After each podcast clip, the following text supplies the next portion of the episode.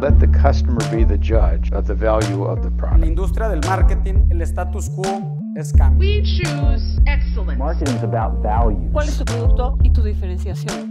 Ponte cómodo, que ya llegaron los hijos de Cutler. ¿Qué onda, hijos? ¿Cómo están? El día de hoy vamos a hablar de un tema bastante interesante que tiene que ver con el osito bimbo y cómo este está desafiando a la NOM 051. Pero bueno, antes que nada, vamos a ver qué es la NOM 051. Pues miren, esta corresponde básicamente al etiquetado de alimentos, donde se agregan sellos de advertencia sobre excesos de calorías, azúcares, grasas, entre muchas cosas, así para alertar sobre cafeínas y endulcorantes para evitar el consumo por parte de niñas y niños. Muchísimo ojo con esto. Además, se restringen para usar personajes infantiles, animaciones o dibujos, además de celebridades o deportistas en las etiquetas de los productos procesados. ¿Ustedes se acuerdan de algunas de estas partes, algunas mascotas que ya hayan dejado de ver o algo así? Sí, Héctor, la verdad que sí. Fíjate que yo vi que Sabritas está intentando o está empezando a quitar a Chester de sus chetos, pero ha mantenido como partes de, la, de las características o de la identidad de los productos, como las manchas de Chester. Porque, bueno, los personajes tienen que decir adiós a partir del primero de abril y pues como te digo, algunas marcas se han empezado como a adelantar para adaptar los empaques como de poquito a poquito para que no se vea el golpe así de volada de que de repente vamos al stand y no haya ningún personaje de los que estábamos tan acostumbrados a ver. Yo me acuerdo que mi hermanito, de hecho, estábamos en la casa y él desayuna cereal todo el tiempo. Entonces estábamos hablando de esto de la NOM 51 y todo, y dice, pero al menos no han quitado al conejito de Nesquik. Y va por la caja y ¡ay! Ya no estaba el conejito. O sea, como que él dijo, ¿cómo? Yo juré que yo vi el conejito, todo indignado de que me quitaron mi conejito de Nesquik. Pero pues poco a poco ya los van quitando, como que piensa uno que todavía están ahí, pero la verdad ya, ya se están yendo tristemente. han desaparecido. Pero todos, empezar a desaparecer. todos están desapareciendo o algunos han, han hecho otras cositas. ¿Alguien sabe qué ha pasado con Bimbo? Yo Pues- sí vi- ah, David, cuéntanos, cuéntanos. No, pues mejor desarrolla tú, pero yo introduzco. Yo sí vi que, que Bimbo se metió en el área gris y logró dejar ahí su osito, aunque no esté en el paquete, pues se ha aliado de otras marcas para que sí les permiten tener este tipo de imágenes, como para seguir ahí con la imagen del osito Bimbo. He ahí el nombre del episodio, El osito bimbo desafía la NOM 51. Sí, pero la verdad, o sea, es algo como que sí te deja pensando, o sea, qué inteligente hasta cierto punto de su parte, porque no está rompiendo la ley, o sea, no está, de, o sea, rompiendo la NOM 51, pero como dice el episodio, el título, la está desafiando, porque está poniendo, por ejemplo, se alió con las servilletas, no, no recuerdo qué servilletas, ¿alguien se acuerda el nombre? O sea, no con la marca. Creo que pétalo, ¿no? Pétalo, creo que son. Entonces le dijo a las servilletas, oigan, ¿qué tal si le metemos también un dibujito del osito para que no se olvide? Entonces, no es en sí alimento, pero ahí le metieron al osito bimbo para que a la hora de que compres alimentos y quieras comprar servilletas, digas, ah, mira, ahí está el osito bimbo, aunque no sea en sí su producto. Y ahí tienes una gran razón por la que le hicieron. O sea, no te acordabas que era pétalo, te acordabas que eran las servilletas que tienen al osito bimbo. Entonces, creo que hemos analizado sí. mucho esta parte de, oye, bimbo, bimbo se, se puso las pilas, pero también pétalo se lleva un negociazo al momento de hacer. También yo creo que la más, la más descarada es la del hot cakes. No manches. El hot cakes Hot- ese, no hot manches. El Es un hotkey. no, no, esa cosa, hotkeys, hotkeys, no. Pero lo que hice, o sea, chicos, para que lo tengan en contexto, básicamente, el empaque del hotkeys, ok, ya, Hotkeys. del hotkeys, del hotkeys, este, es transparente. Y en el mismo hotkeys viene la cara de Bimbo en enorme. O sea, no, no viene chiquita, viene. O sea, está En impresa en enorme. hotcakes. Se me hace la cosa más de. ¡Wow! No, no, no, qué cañón está el osito Bimbo. Es que Bimbo, Bimbo es enorme. Es enorme. Es Sí, la panadera más grande del mundo. Exacto, y son súper inteligentes. Oigan, yo neta quiero ser parte del equipo de mercadólogos que ha desarrollado estas estrategias cañonas, porque para mí son inteligentes, pero, o sea, este tipo de estrategias son inteligentes, pero creo que para otras personas pueden a llegar a, ser- pueden llegar a ser como no éticas, tal vez. ¿Qué piensan ustedes? Sí, de hecho, yo me acuerdo que hace poquito tuve una clase de promoción y le platiqué a mi maestro acerca de esto de la NOM 51 y le dije, ¿no se te hace súper interesante, profe, el hecho de que una marca, con tal de quedarse en el mercado y no dejar a sus como animalitos o figuras ir, haga este tipo de estrategias? Y él me dijo que realmente no sabía si decirle algo inteligente o algo inético, porque realmente o sea, no están en sí como corrompiendo la ley, pero sí están jugando chueco porque al final eso sirve para disminuir el consumo de alimentos que se supone que no son sanos para los niños. Entonces, ahí me quedé pensando y ya no sé qué postura tomar respecto a esto. Entonces, a ver, díganme ustedes qué piensan al respecto. Pues mira, yo creo que voy a traer aquí a coalición lo que alguna vez mencionó David al inicio de este episodio, que es estaría gris. Y realmente hay una máxima en el derecho, que es todo lo que no está explícitamente prohibido, está implícitamente aceptado. Así que realmente siento yo que, o sea, mira, te lo voy a poner de esta manera.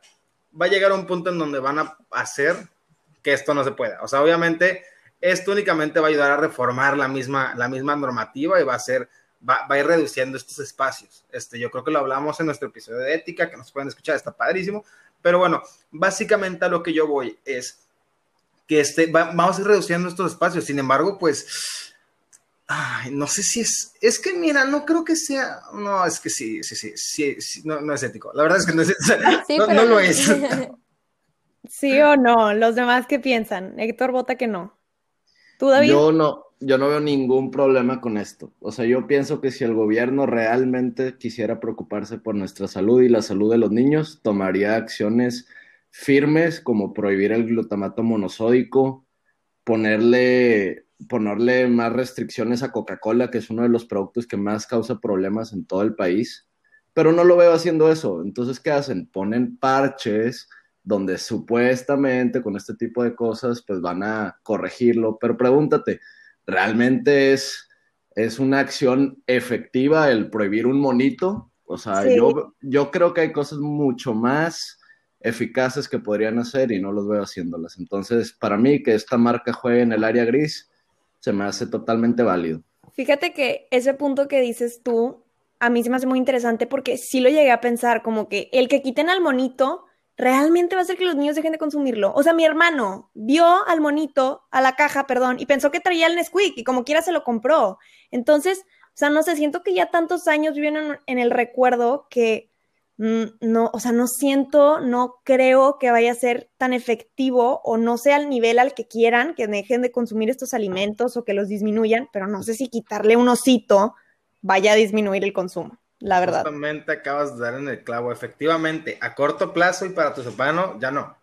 Ya es algo que ya está incrustado en su persona. Sin embargo, a largo plazo, esos, los niños de hoy en día, los niños que están haciendo ahorita, cuando estén en su niñez, ya no van a conocer al monito. Y entonces, quieras o no, si es un elemento efectivo para cuando estás comprando cosas. Tú, tú de niño llegas y ves que Negrito Bimbo tiene el, muñeco de Frozen, claro que te atrae más que All Brand. ¿Por qué? Porque tiene el muñeco de Frozen. Entonces, si quitas toda esa parte, los niños que están creciendo ahorita y viéndolo a un largo plazo, sí es funcional. Por ejemplo, los anuncios que tienen los cigarros y las cigarreras no es para los que fuman. Los que fuman ya fuman. Y las personas que fuman no les importa si tiene veneno de rata o si se...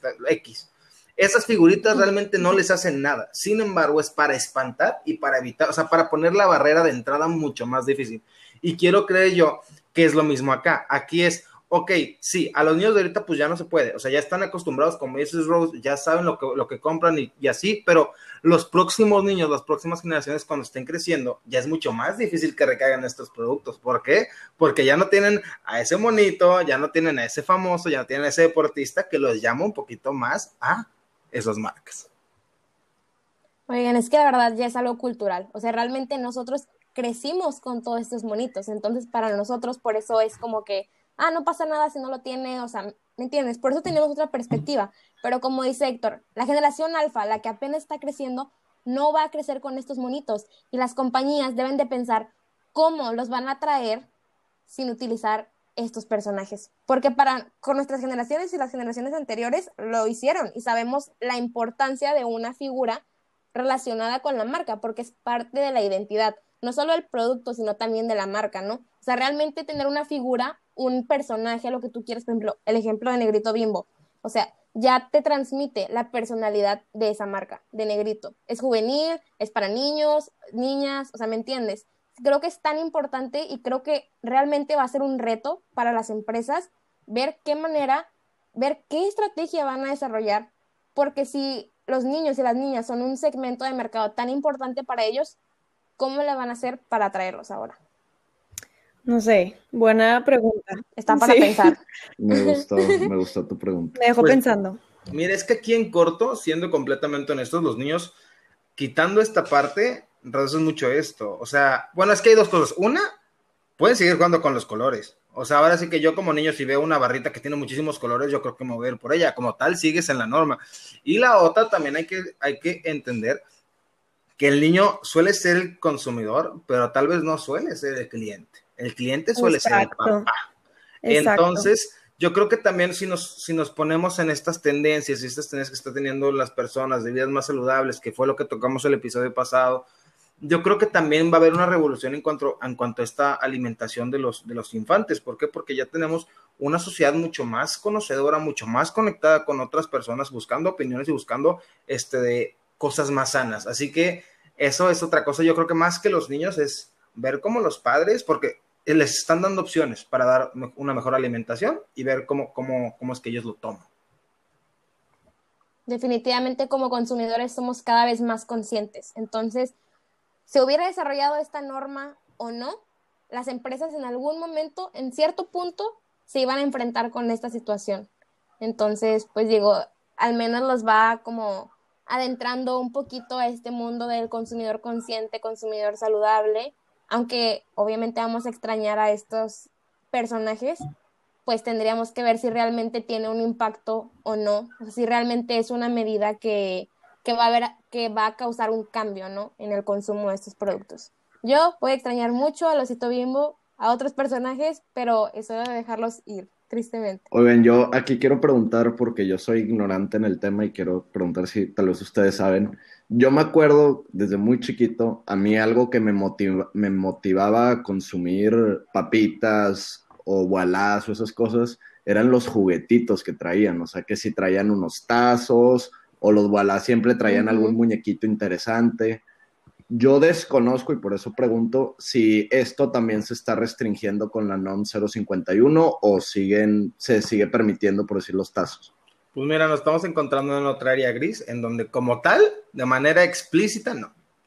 Este, de, Estás dando únicamente ideas, David. no puede salir, no puede salir el moñito. O sea, si, si estás comprando como que vendiendo, no sé, de la WWE, no puede salir como tal John Cena. Ah, pero el logo de la WWE sí puede salir y puedo poner juguete adentro.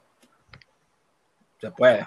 Próximamente van a haber peluches de Bimbo de que en la compra de Ay, tu sí, pan sí, de barra. o Un- sea. un bimbo. Ay, qué bonito, un bimbo. Sí, bueno, aquí es tiempo de que las marcas, pues les digo, empiecen a innovar, empiecen a desarrollar tra- estrategias de cómo van a hacerlo. Tal vez Bimbo sea un ejemplo de cómo pueden empezar a desarrollar estas estrategias, así que pues las marcas tienen que prestar mucha atención. Y pues bueno, estas son nuestras opiniones, esto es lo que nosotros pensamos al respecto, pero nos encantaría escuchar ustedes también qué creen respecto a esto, si es una estrategia inteligente o una práctica no ética y si realmente habrá un cambio en el consumo de estos productos. No se olviden de seguirnos en Instagram como arroba hijos de Kotler y comenten qué personaje van a extrañar más. Ay. Muchas gracias, Nos bye vemos. bye. Adiós. Bye.